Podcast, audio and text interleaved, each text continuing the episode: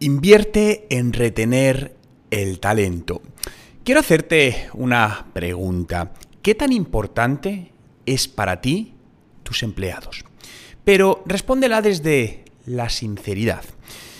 Es posible que digas, no Juan, pues para mí son muy importantes, ¿no? Es como cuando a una empresa le preguntas, oye, ¿son para ti importantes tus clientes? Normalmente dicen sí. Pero ahí va la segunda parte. ¿Qué estás realmente haciendo para retener a tus empleados, para hacer que trabajen felizmente, trabajen con una sonrisa. ¿Estás haciendo algo en concreto? ¿Trabajas o tienes planes proactivos o simplemente lo estás dejando pasar o consideras que están felices. Esto es algo que es curioso porque muchas veces desde el lado de, dirección de, una empresa, y esto nos, nos ha pasado eh, a todos, pero desde, desde, fuera lo he visto en muchas ocasiones cuando he colaborado con, empresas y hablaba con el CEO de la empresa y, le preguntaba sobre qué tal sus empleados, cómo, cómo estaban trabajando. Y su percepción siempre, en muchísimos casos, era buena. Me decía, no, no, pues están contentos. Oye, fíjate, Marta está contenta, yo les veo bien. Pero luego hablabas con ellos y sacabas información y era distinto. Es decir, desde el puesto de dirección se tenía una visión totalmente errónea. Por eso es tan importante que fluya la comunicación interna y trabajar planes que incentiven, que empoderen, que hagan sentir a gusto a tus empleados.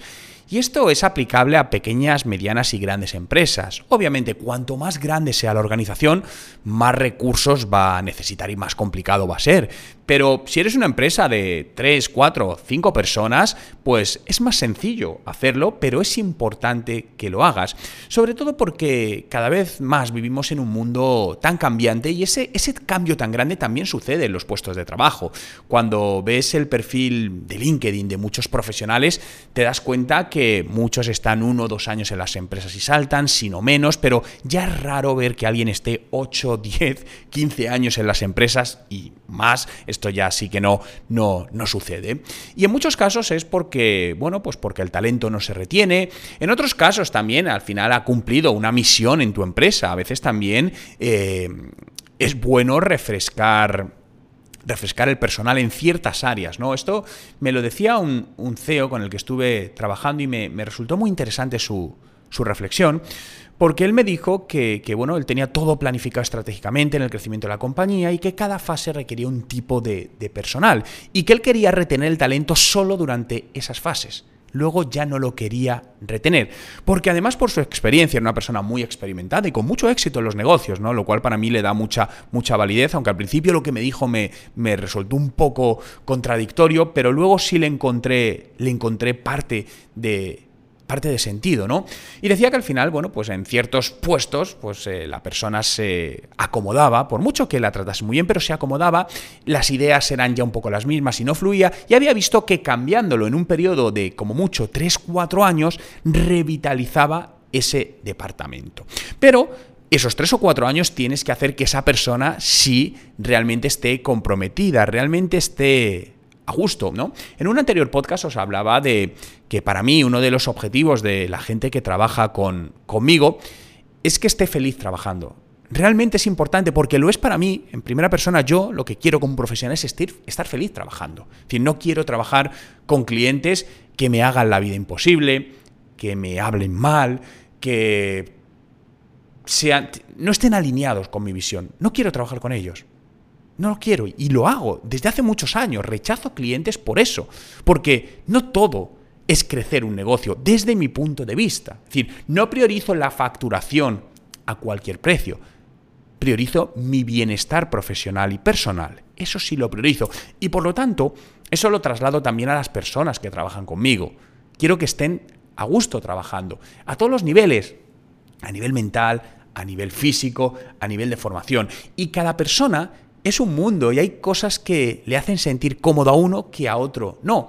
Hay personas que, por ejemplo, la parte de formación la valoran muchísimo y, oye, pues están encantados que inviertas en su formación. Hay otras personas que, bueno, pues por su estilo de vida prefieren tener libertad de movimientos. Hay otras que dicen, oye, Juan, pues yo es que prefiero libertad de horarios. Oye, yo prefiero empezar a trabajar a las 11 de la mañana, si el puesto lo permite, obviamente, porque me gusta acostarme tarde, porque a última hora de la noche me inspiro y tal.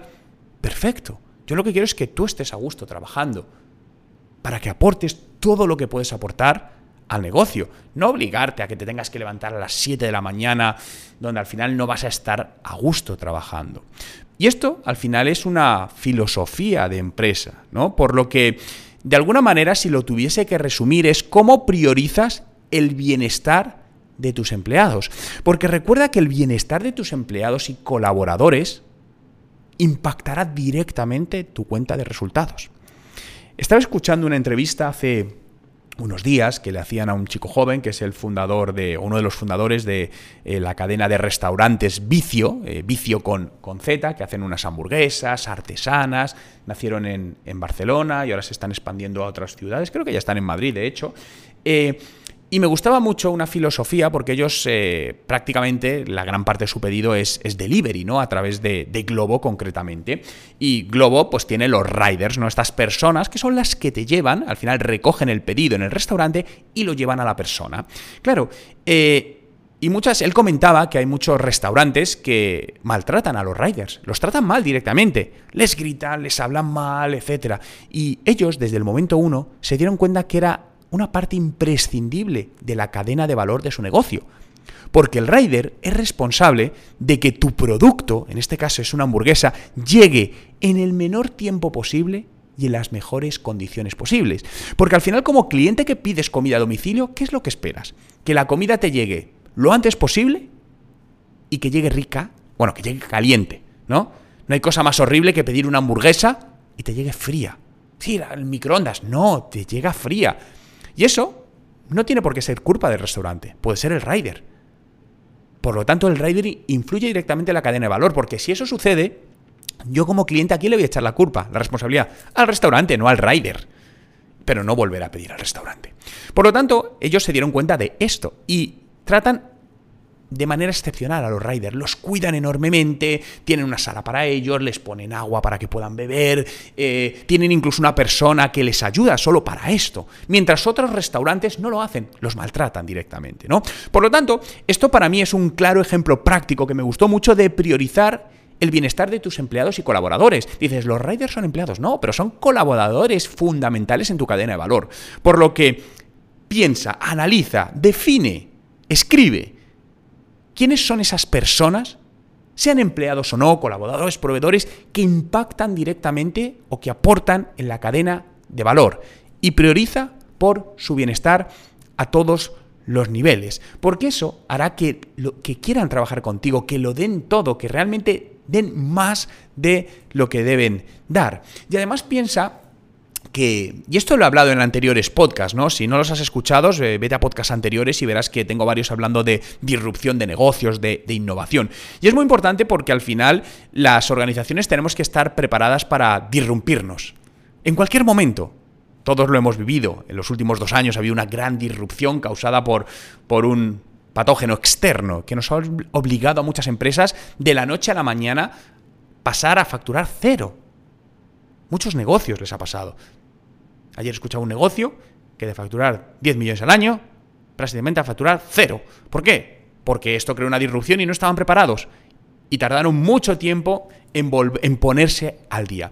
Por lo que estar preparado, estar innovando, es fundamental no solo para el propio crecimiento de tu negocio, sino también para que tus empleados, tus colaboradores vean que eres una empresa preparada para los cambios, una empresa, mm, una empresa consistente, una empresa que lo va a aguantar todo y que cuentas con ello.